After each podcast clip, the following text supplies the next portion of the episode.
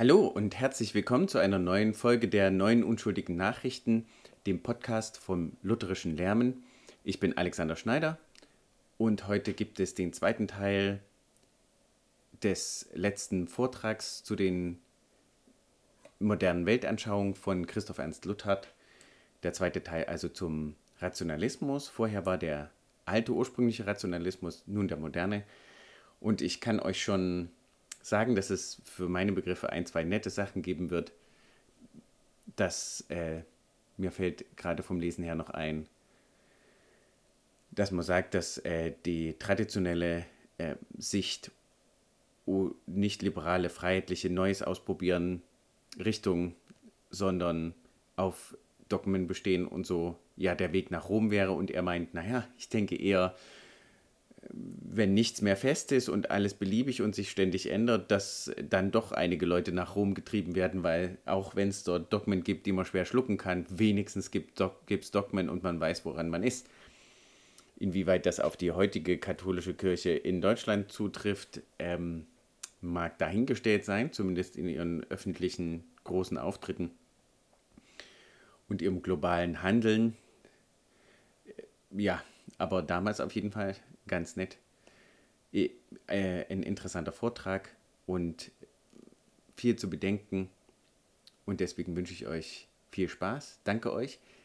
Und dann noch als Info, ich habe jetzt mal die Musik weggelassen. Ich finde diese Ästhetik mit dem gleich anfangen, gibt nur einen Podcast, glaube ich, so richtig, wo ich den kenne, und zwar ähm, Dunked On, ein Basketball-Podcast von Nate Duncan und Danny LaRue. Finde ich eigentlich sehr gut und ich versuche das jetzt mal weiterhin. Dann jetzt viel Spaß mit Vortrag Teil Nummer 2. Lassen Sie mich von diesem modernen Rationalismus reden. Und zwar zuerst mit wenigen Worten von seiner Theologie und dann von seinen kirchlichen Bestrebungen.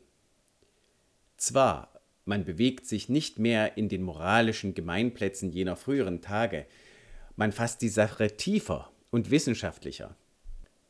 So hat man erkannt, dass man auf die psychologischen Wurzeln der Religion im inneren Geistes- und Gemütsleben zurückgehen müsse.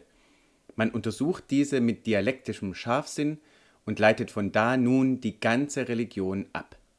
Aber man vergisst dabei, dass das Christentum nicht bloß ein psychologisches Erzeugnis des natürlichen Menschenherzens ist, sondern vor allem eine Tatsache übernatürlicher göttlicher Offenbarung. Oder man begnügt sich nicht mit dieser allgemeinen Religion des Gemüts, sondern man geht auf das christliche Bewusstsein selbst zurück, wie es nicht bloß im Einzelnen, sondern in der christlichen Gemeinde vorhanden sei, und sucht von da aus die Erkenntnis des Christentums zu gewinnen. Aber das Christentum, das man so gewinnt, ist im Grunde doch nur Moral, und die Religion, wie bei Kant, nur Dienerin der Moral. Alles Tiefere, Innerliche und alles Mysterium wird über Bord geworfen. Das Wesen des Christentums, sagt man etwa, besteht in den, den drei großen Grundideen der Offenbarung, der Erlösung, des Reiches Gottes. Aber was versteht man darunter? Die Offenbarung ist nicht, was die Kirche bisher darunter verstanden hat, jene große Geschichte, die sich zwischen Gott und der Menschheit begeben, in welcher Gott selbst sich gegen uns erschlossen und sich zu uns geneigt und in Jesu Christu zu uns gekommen ist, sondern nur unsere Gedanken haben sich geändert und sind richtiger geworden. Wir haben Gott richtiger verstehen gelernt. Es fällt alles nicht auf die Seite Gottes, sondern nur auf unsere Seite. Denn auch die Erlösung besteht nicht darin, dass Gott um Christi willen uns gnädig geworden ist und uns unsere Sünde vergeben hat aufgrund des Versöhnungsopfers, sondern nur wir urteilen anders über unser Verhältnis zu Gott. Gott ist stets die unveränderliche Liebe, nicht auch der Heilige, der über die Sünde und die Sünder zürnt, sondern nur wir haben uns in unseren Gedanken von Gott die ewige Liebe mit den Wolken und Nebeln eigener Vorstellung verhüllt so dass wir nur eben von unseren verkehrten Gedanken von Gott erlöst worden sind und Mut gewonnen haben, mit Gott in Gemeinschaft zu treten. Und darauf ruht nun das Reich Gottes, welches Christus verkündigt und gebracht hat, indem er die Liebe zu den Menschen zu dem unverrückten Beweggrund, zur herrschenden Macht seines Lebens gemacht und so seinen Sinn mit dem Sinne Gottes völlig geeint hat. Darin sollen wir ihm nun nachfolgen und in gleichem Sinn dies Reich der Menschenliebe bauen und so Gottes Weltgedanken hinausführen helfen. Denn das ist das Reich Gottes, die Gemeinschaft der Menschen, welche die allgemeine Menschenliebe zu ihrem Grund und Band hat. Das ist denn also die wesentliche Bedeutung der Person Christi, darin unser Vorbild zu sein. Alles andere, was man sonst zu lernen pflegt, seine ewige Gottheit, Auferstehung, Himmelfahrt und so weiter, kann man dahingestellt sein lassen. Dies also ist das Christentum nach den Gedanken dieser modernen Theologie. Da sind denn freilich die Anstöße, welche man je und je an den alten kirchlichen Lehren von der Dreieinigkeit, der Gottheit Christi, seiner Gemeinschaft der göttlichen Weltregierung, seiner wirklichen Gegenwart in der Kirche und im heiligen Abendmahl und so genommen hat, beseitigt und das Christentum dem gewöhnlichen, natürlichen Denken mundgerecht gemacht. Das ist auch eine Versöhnung des Christentums mit der modernen Kultur, wie man sie als Losung auf die Fahne geschrieben hat. Aber um welchen Preis? um den Preis des Verzichts auf das eigentliche Wesen des Christentums, wenigstens im Sinne der Apostel und des kirchlichen Glaubens aller Jahrhunderte. An dessen Stelle nun hat man die Erneuerung des Rationalismus gesetzt, so hoch man sich auch darüber erhaben glaubt. Denn das ist im Grunde doch nichts anderes als die alte rationalistische Denkweise, vermöge welcher Gott unverändert hinter den Wolken bleibt und sein Wille und Gedanke sich durch den Weltlauf und das Denken und Streben der Menschen allein verwirklicht. Gott selbst bleibt völlig außerhalb der Geschichte. Alle Geschichte ist nur eine Geschichte des selbsteigenen menschlichen Denkens und Wollens. Die Heilsgeschichte ist nicht mehr das große Dogma, das sich zwischen Gott und den Menschen begeben und in Jesu Christo seine große weltgeschichtliche Wendung erfahren hat, sondern es ist nur eine Geschichte menschlicher Vorstellungen und Bestrebungen. Es sind jene bekannten rationalistischen Grundgedanken, die uns hier wieder begegnen. Nicht nur jene erste, der den Menschen von Gott loslöst und auf sich selbst stellt, sondern auch der andere, welcher die menschliche Sünde und Schuld in ihrem schweren Gewicht und ihrer entscheidenden Bedeutung verkennt und darum denn auch keine Versöhnung im eigentlichen Sinne kennt und braucht. Und endlich der dritte, der auf die intellektuelle Seite des Menschen einseitig Gewicht legt, denn es kommt schließlich alles auf unsere Gedanken über Gott an. Sie sehen das auch heute noch, obgleich jener sogenannte vulgäre Rationalismus in der wissenschaftlichen Theologie zum alten Eisen geworfen ist, doch die ihm zugrunde liegende Denkweise noch immer nicht ausgestorben ist, sondern noch am Leben und auch bei solchen, welche einen Namen haben, zu Hause und ist und Blüte treibt. Wie viel freilich die Früchte wert sind, die auf diesem Baume reifen, ob sie der Seele zum wahren Frieden zu verhelfen geneigt sind, darüber wird nicht die Wissenschaft, sondern die Erfahrung des Lebens zu entscheiden haben. Vor allem in den ersten ernsten Stunden, wo es sich um die Not des Gewissens und um die Entscheidung zwischen Leben und Tod handelt. Und diese Probe wird, fürchte ich, ziemlich bedenklich ausfallen. Doch es wird Zeit, dass ich mich von der Theologie zum Gebiet der praktischen Fragen wende und die praktischen Bestrebungen des modernen Rationalismus betrachte, durch die er sich im Gebiet der Kirche, ihres Lebens und ihrer Ordnungen geltend zu machen sucht. Denn durch diesen Aktionscharakter unterscheidet sich der moderne Rationalismus wesentlich von dem früheren. Der alte führte ein Stillleben, in welchem er still beglückt seiner Freuden wartete, nach Art des Pastors von Grünau in Fosses Luise. Der moderne ist in die Arena des öffentlichen Lebens eingetreten und kämpft, wie er es nennt, um die Gleichberechtigung der Richtungen in der Kirche, das heißt um eine völlige Umgestaltung der Kirche nach seinem Sinn. In dieser Absicht hat er sich eine äußere, geschlossene Organisation gegeben, um seine Aktion einheitlicher und nachdrücklicher zu machen, und man muss ihm zugestehen, dass er es an Rührigkeit nicht fehlen lässt. Nicht alle Vertreter des modernen Rationalismus beteiligen sich daran. Manchem unter ihnen ist der Kampfplatz zu staubig und der Kampfeslärm zu laut. Aber es ist doch auch ihre Sache, die hier geführt wird, denn es gilt die Berechtigung und Vertretung auch ihrer Gedanken in der Kirche. Um drei Fragen handelt es sich besonders. Die Verpflichtung auf das Bekenntnis, die Stellung der Synoden zur kirchlichen Lehre und das sogenannte Gemeindeprinzip. In allen dreien ist es das alte rationalistische Prinzip der Freiheit des Individuums, welches man geltend macht. Zuerst also die Frage der Verpflichtung auf das Bekenntnis von Seiten der Diener der Kirche. Man bekämpft diese Verpflichtung im Namen der protestantischen Freiheit der Forschung.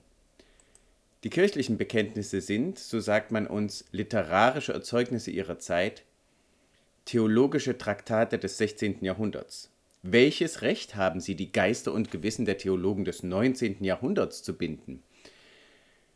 Das heißt Menschenknechtschaft in die Kirche einführen, die doch eine Stätte der Freiheit sein soll. Denn wo der Geist des Herrn ist, da ist Freiheit. Wozu haben denn unsere Väter einst zu Speyer protestiert? Und heißen wir nicht Protestanten, wenn wir in Sachen der Religion dieser innerlichsten und freiesten Angelegenheit menschliche Autorität gelten lassen sollten? Und zwar die Autorität von Büchern, von Schriften aus früheren Jahrhunderten. Da wäre schließlich die Herrschaft des Papstes in Rom noch erträglicher als die Herrschaft dieses papiernen Papstes. Und wie diese Reden auch immer weiter heißen. Sie kennen sie ja. Was nun zunächst den Vorzug der päpstlichen Herrschaft betrifft, so werden wir nur sagen können, wohl, man probiere es, man wird bald die Annehmlichkeiten derselben zu erfahren bekommen. Denn dort macht man nicht so viel Umstände, als man bei uns zu machen pflegt. Äh, was aber das Bekenntnis und die Verpflichtung darauf anlangt, welche angeblich wieder die protestantische Freiheit geht, so ist es doch wundersam, dass man schon in den 30er Jahren des 16. Jahrhunderts, also in der Zeit des ersten Protestantismus, ehe noch die berüchtigten Flazianer und die anderen Fanatiker der Konkordienformel aufgetreten waren, und zwar unter Luthers und Melanchthons Augen in Wittenberg selbst, wo man sich doch, zumal damals, auf protestantische Freiheit verstehen musste, die Lehrer in Kirchen und Schulen auf die Augsburger Konfession, und zwar sehr bestimmt und unzweideutig, fest verpflichtete. Und es ist ja auch nur natürlich. Die Kirche ist nicht eine Schule der Forschenden, sondern eine Gemeinde der Glaubenden und Bekennenden. Ihre Einheit besteht nicht bloß in einer Gemeinschaft des Strebens, sondern in der Gemeinschaft des Besitzes. Um diesen, ihren gemeinsamen Besitz, wie er sich im Bekenntnis ihres Glaubens ausspricht, sammelt sie ihre Glieder und sammeln sich dieselben. Und wenn sich die verschiedenen Kirchen voneinander unterscheiden, Wodurch anders sollen sie sich unterscheiden als durch die Verschiedenheit ihres Glaubens und Bekenntnisses? So dass also, wer als Lehrer in ihrem Dienst steht, in diesem Glauben und Bekenntnis mit ihr eins sein muss. Dass einer es in seiner Amtsführung überhaupt redlich meint, das allein reicht nicht aus. Auch viele Römische meinen es redlich, auch Juden und Heiden und alle anderen können es in ihrer Weise redlich meinen. Das allein kann doch kein Anrecht auf das Lehramt in der Kirche sein. Es sind auch sachliche Garantien erforderlich, wie dies in jedem Dienste selbstverständlich ist. Aber, so sagt man uns, das ist doch Gewissenszwang und Bindung der eigenen freien Überzeugung. Aber, um ein Beispiel zu brauchen, wer heißt einen Republikaner in einem monarchischen Staate Staatsdienst suchen, wenn die monarchische Staatsverfassung, auf die er als Staatsdiener verpflichtet wird, wieder seine Überzeugung ist. Soll der monarchische Staat um dieses Republikaners willen seine Verfassung ändern oder aufgeben? Soll man das Gesetz ändern, weil die individuelle Ansicht des Richters damit nicht übereinstimmt? Oder soll er nicht nach dem Gesetz entscheiden, weil seine Ansicht von der Bestimmung des Gesetzes abweicht? Oder soll jeder in der Kirche lehren und predigen dürfen, was er will, das heißt, was er für richtig und christlich hält? Wenn er nun etwa zur römisch-katholischen Anschauung kommt, zur Marienverehrung und dergleichen? Denn viel ist möglich. Soll die Gemeinde der Willkür des Predigers ausgeliefert sein und heute dies und morgen jenes als Wahrheit verkündigt hören? Das wäre der schlechteste, furchtbarste Individualismus. Und es ist noch ein tieferes Interesse als das Interesse der Ordnung.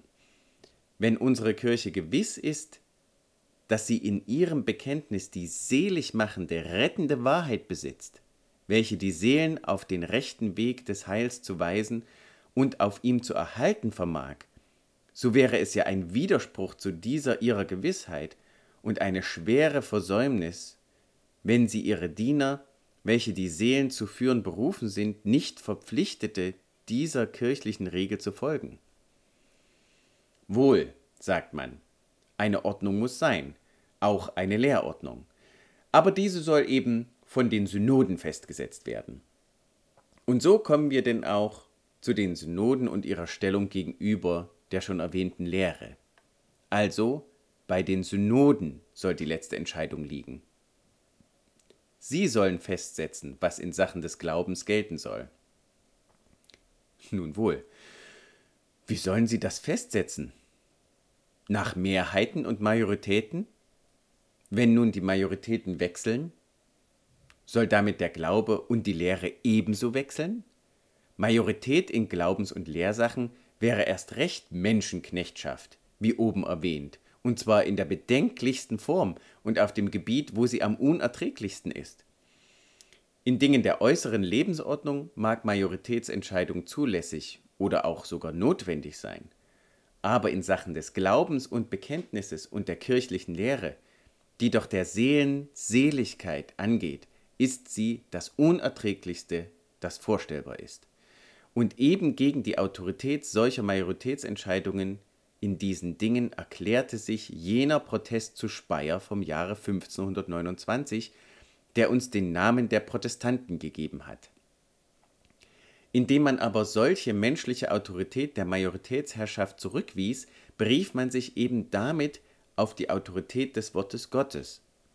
Diese war es, die man jener Autorität der Majoritäten entgegenüberstellte. Gegenüberstellte.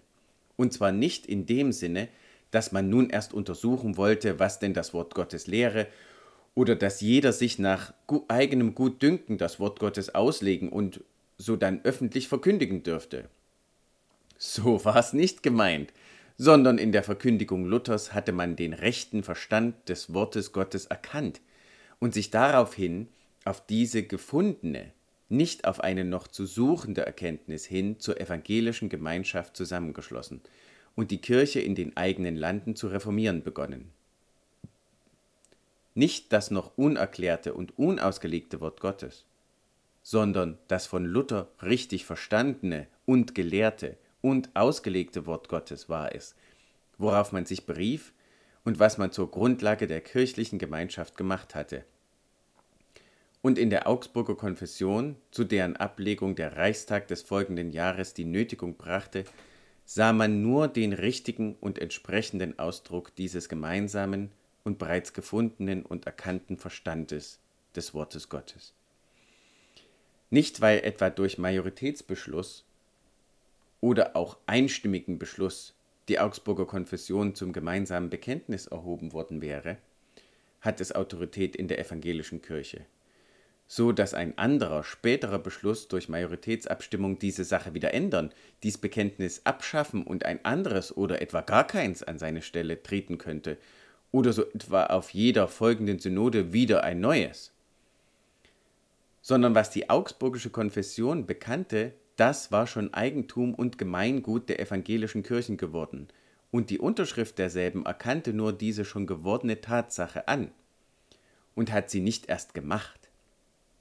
Eben darum hat man denn auch sofort begonnen, auf dieses Bekenntnis zu verpflichten. Daraus folgt denn, dass nicht die Synoden Herren sind über das Bekenntnis, sondern das Bekenntnis ist Herr über die Synoden und kein Beschluss einer Synode in evangelisch-lutherischen Kirchen, er mag noch so formell korrekt zustande gekommen sein, hat sachlich Recht und Geltung in der Kirche, wenn er wieder jenes Bekenntnis geht. Denn er hat dann die Grundlage verlassen auf welcher diese Kirche überhaupt sich gestellt hat. Also, die evangelische Freiheit ist nicht eine unbedingte Freiheit, die aufheben und setzen kann nach Belieben, sondern sie ist, wie alle Freiheiten, eine bedingte, nämlich eine durch das Wesen der Sache selbst, um die es sich dort handelt, bedingte und dadurch mit dem wahren Inhalt erfüllte Freiheit. Das ist eben der schlechte Freiheitsbegriff, der schlichte, mit welchem man dort seit den Tagen des Pelagius operiert. Denn das ist ja eben der schlechte, fälschliche Freiheitsbegriff, mit welchem man dort seit den Tagen des Pelagius operiert. Jene angeblich unbedingte, bloß formale Freiheit, die aus heiler Haut sich ihren eigenen Inhalt setzt. Diese schlechthin souveräne Freiheit, welche doch nur Knechtschaft ist, weil sie nicht durch das Wesen der Sache als ihren Inhalt, sondern durch alle möglichen Zufälligkeiten und Einflüsse bestimmt ist. Was würde das auch für eine Kirche ergeben, die im höchsten und wichtigsten in Sachen des Glaubens und der Lehre von den wechselnden Majoritätsbeschlüssen der Synoden und unberechenbaren Mächten abhängig und damit auf das Meer der wechselnden Tagesströmungen hinausgeworfen und den Wirkungen der Parteienagitationen preisgegeben wäre. Das wäre das Ende unserer Kirche. Denn in keiner Sache verträgt man weniger Wechsel und Unsicherheit und fordert man mehr Gewissheit als in Sachen der Religion und der Kirche, die ja unserem ganzen übrigen Leben Halt und Festigkeit verleihen soll. Man wirft aus Unverstand zuweilen der kirchlichen Richtung vor, sie sei der Weg nach Rom. Vielmehr, dies ist der Weg nach Rom, wenn heute dies und morgen jenes in der Kirche gilt und vormittags so und nachmittags anders als Wahrheit von der Kanzel verkündet wird. Das verträgt man nicht auf die Länge. Zu einer solchen Kirche kann man kein Vertrauen haben, in welcher man nicht weiß, wie man dran ist, welche selbst nicht weiß, wie sie dran ist. Lieber lässt man sich dann dies oder jenes unverdauliche Dogma gefallen und nimmt es in Kauf, wenn man nur einer Kirche angehört, die weiß, was sie will und nicht heute verneint, was sie gestern bejaht hat. Das würde das Ende sein. Ganz unfraglich. Dies denn über die notwendigen Schranken der Synodentätigkeit. Die Voraussetzung der Synode aber ist die Gemeinde, das Schlagwort im Programm jenes modernen Rationalismus, soweit er in die kirchliche Aktion eingetreten ist, ist das Gemeindeprinzip und seine Durchführung. Darin sieht man dort vielfach die Hauptsache des ganzen kirchlichen Wesens und Lebens und glaubt darin, das wesentliche Heilmittel für alle kirchlichen Schäden gefunden zu haben. Ja, zuweilen sieht es ganz so aus, als wäre das das Wesentliche des ganzen Christentums und als wäre am Ende Christus selbst im Grunde nur dazu auf die Erde gekommen und die Apostel dazu in alle Länder gezogen, um das Gemeindeprinzip zu verkündigen und damit die kranke Welt zu heilen. Das wäre freilich ein sehr bequemer Weg. Denn solche äußere Ordnungen zu schaffen, kostet kein Herzblut und nachgerade auch nicht viel Kopfzerbrechen. Ein einigermaßen juristisch geschulter Kopf bringt das unschwer zustande. Diese neueren Gemeinde- und Synodalordnungen sind ja auch meistens die eine so ziemlich wie die andere wie nach einer Schablone gemacht. Damit sollte der Kirche und der Welt geholfen werden? Nein. So leicht will's Gott uns nicht gemacht wissen. Das ist der alte Irrtum der rationalistischen Denkweise, dass sie das Formale als die Hauptsache ansieht als ob sich aus der Form der Inhalt selbst ergebe. Jenes Gemeindeprinzip ist ja nur eine äußere formale Ordnung, die als solche nichts wirkt oder schafft, sondern bei der alles darauf ankommt, mit welchem Inhalt sie erfüllt ist. Und die Form selbst, wie sie dort gemeint ist, ist nicht ganz unbedenklich. Wohl, die reformierte Kirche hat von alters her ihre Presbyterial- und Synodalverfassung und hat sich gut dabei befunden. Aber das ist etwas ganz anderes als diese moderne Gemeindeverfassung.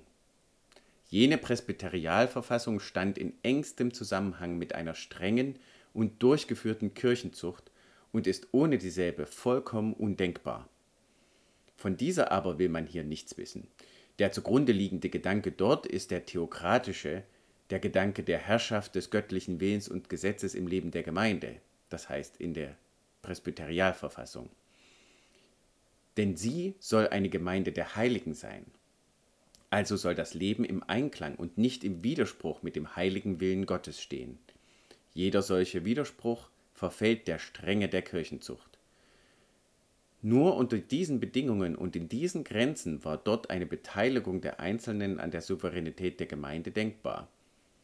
Und das ist aber etwas ganz anderes als hier, wo man von jenen Grundgedanken und Voraussetzungen schlechterdings nichts weiß oder gar wissen will, sondern die Gemeinde nimmt, wie sie steht und geht, soweit ihre Glieder nur etwa nicht entehrenden staatlichen Strafen verfallen sind und obendrein Gemeinden, die gar nicht mehr Gemeinden sind, sondern große, nicht mehr zu übersehende Massen, die kein Band mehr haben als das der zufälligen geografischen Grenzen. Aber man beruft sich auf das allgemeine Priestertum, wie es Luther gepredigt hat. Jawohl hat Luther im Einklang mit der Schrift das Priestertum der Christen gepredigt. Ihr seid das auserwählte Geschlecht, das königliche Priestertum, das Volk des Eigentums, dass ihr verkündigen sollt die Tugenden des, der euch berufen hat, von der Finsternis zu seinem wunderbaren Licht. 1. Petrusbrief, Kapitel 2, Vers 9. Aber, wie Sie aus diesen Worten hören, ein Priestertum der Christen, der Gläubigen, und nicht allgemein all derer, die nur eben in der, den Kirchenbüchern stehen und Christen heißen. Ein solches Priestertum der Menschen, wie sie stehen und gehen, würde Luther in seiner derben Weise die Lehre der Rotte Cora genannt haben. Dies nun aber zur Grundlage der Herrschaft in der Kirche zu machen, hieße an die Stelle des christlichen Priestertums aller Gläubigen ein Demokratentum aller 25- oder auch 21-Jährigen zu setzen und in der Kirche statt der heiligen Ordnung des Willens Gottes die Herrschaft des weltlichen Geistes und der weltlichen Parteienagitation einführen. Das würde nicht heißen, die Kirche bauen, sondern sie zerstören und verwüsten. Denn in der Kirche sollen Recht und Macht nur jene haben, die auch im Glauben der Kirche stehen oder wenigstens, da niemanden ins Herz gesehen werden kann, die für ihr kirchliches Verhalten den Glauben und das Bekenntnis der Kirche als maßgebend ansehen und erklären und sich dieser Ordnung zu untergeben entschlossen sind. Denn nicht ist die jeweilige Gemeinde maßgebend für Glaube und Bekenntnis der Kirche, sondern umgekehrt Glaube und Bekenntnis der Kirche sind maßgebend für das Handeln der jeweiligen Gemeinde. Die Souveränität der Gemeinde in jenem Sinne predigen, heißt im Grunde das Christentum selbst verändern. Denn sie hätte einen Sinn nur, wenn das Christentum ein Erzeugnis menschlicher Gedanken und menschlichen Willens wäre. Dann hätte auch menschliches Denken und Wollen Recht und Macht darüber. Nun aber ist es Offenbarung göttlicher Taten und Verkündigungen, und die Erkenntnis derselben ist im Bekenntnis der Kirche niedergelegt. So ist also menschliches Denken und Wollen daran gebunden, und dem untergeben als dem Inhalt, der ihm gesetzt ist und der Wahrheit, die für dasselbe bestimmend ist. Es zeigt sich hierin also nur eben jener rationalistische Grundgedanke, welcher keine übernatürliche Offenbarung kennt, sondern das menschliche Denken und Wollen souverän und zur Quelle und Norm alles dessen macht, das Recht und Wahrheit sein soll. So sehen Sie denn, wie auch in diesen zunächst äußerlichen Bestrebungen es die Konsequenz der rationalistischen Grundanschauung ist, die sich geltend macht. Wie im alten Rationalismus, so auch im modernen, und wie in seiner Theologie, so in den praktischen Bestrebungen. Wir sehen aber, wie die Konsequenzen die Kritik des Prinzips sind. Und wie dies nun im Gebiet der Kirche der Fall ist, so auch in den übrigen Gebieten des Lebens in Schule, Staat und Gesellschaft. Vom Rationalismus im Gebiete der Schule lassen Sie mich das nächste Mal handeln.